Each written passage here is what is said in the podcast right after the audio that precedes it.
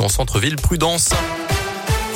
La météo dans quelques instants, on en parle. Et puis d'abord à 7h30, c'est l'heure de votre scoop info local ici dans l'Ain et en Saône-et-Loire avec Colin Cotte. Bonjour Colin. Bonjour Mickaël, bonjour à tous. Et à la une ce matin, augmenter la production de légumes locaux et bio pour la restauration collective. C'est l'un des enjeux de l'agglo de Bourg-en-Bresse qui a fait le point en fin de semaine dernière sur sa politique en matière d'agriculture et d'alimentation durable. Pour y parvenir, l'agglo travaille actuellement sur un projet de ferme-école en maraîchage biologique. Ce nouveau lieu permettrait de former des porteurs de projets au du maraîchage afin qu'il s'installe sur le territoire car on manque de maraîchers chez nous, mais aussi que tous les légumes cultivés dans cette ferme école terminent dans les assiettes des écoliers de l'agglomération. Philippe Janin est l'élu en charge du projet. La restauration collective du territoire est approvisionnée à, partir de l'ordre de 5% de, ses besoins par des légumes locaux. Donc il y, a, y, a, une marge considérable à franchir, mais en même temps cette marge elle est peut-être pas si haute que ça. On pourrait passer très facilement à des pourcentages beaucoup plus importants euh, si tant est qu'on affecte euh, quelques dizaines d'hectares à cette production de légumes, voilà pour pour approvisionner donc euh, nos écoles et tout en considérant aussi que c'est un projet qui a aussi une dimension éducative et pédagogique parce que le, le fait de donner à nos enfants euh, des légumes bio issus du territoire, c'est un projet qui fait sens. Ce projet est actuellement à l'étude à l'agglomération de Bourg. Il pourrait voir le jour d'ici deux ans.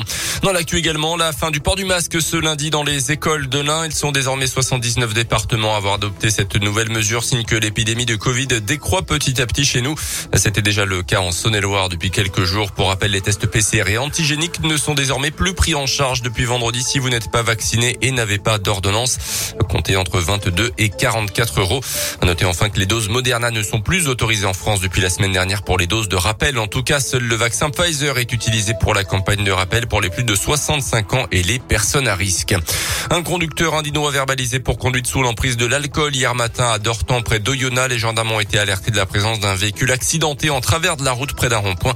Ils ont pu retrouver l'automobiliste en cause, lequel encourt une lourde suspension de son permis de conduire. La procédure est en cours et pourrait aboutir dans les prochains jours.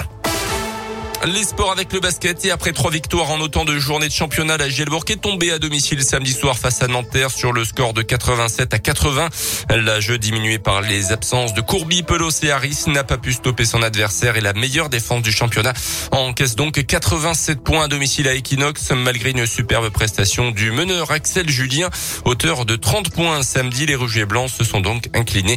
On écoute l'allié burgien Maxime Ross au micro Radio Scoop. Déception parce qu'on n'est pas dans nos standards euh, défensifs on le voit, on encaisse 87 points ce soir. Il y a des blessures, mais on savait qu'on devait tous donner beaucoup plus ce soir. Euh, on n'a pas fait euh, entièrement, du coup, pas sur 40 minutes. Voilà, la déception, elle est là. On a fait quelques rushs quand même qui nous ont permis à un moment de, repasser devant et d'avoir des bonnes phases et, garder ce rythme-là, tuer le match quand il fallait le faire. Première défaite, voilà. Maintenant, on va voir. Euh, on a l'Eurocup qui commence, la réception de Venise. Donc, ça va être focus sur notre championnat, entre guillemets. Et, puis, on va voir aussi comment l'équipe a cette faculté de, rebondir directement maintenant et se, se reconcentrer tout de suite sur autre chose. Quoi. Mercredi, la GL aura donc l'occasion de se racheter avec la venue des Italiens de Venise à Equinox. Ça sera à partir de 20h pour le compte de la première journée de l'Eurocup. Et puis la fin de la dixième journée de Ligue 1 de foot. Hier soir, victoire de Marseille contre Lorient. Dans l'après-midi, succès également pour Strasbourg contre Saint-Etienne. Exploit samedi du Clermont Foot à domicile contre le champion de France en titre Lille. Et puis Lyon a battu Monaco samedi soir, 2 buts à 0. Merci beaucoup Colin. Prochain scoop info dans une demi-heure.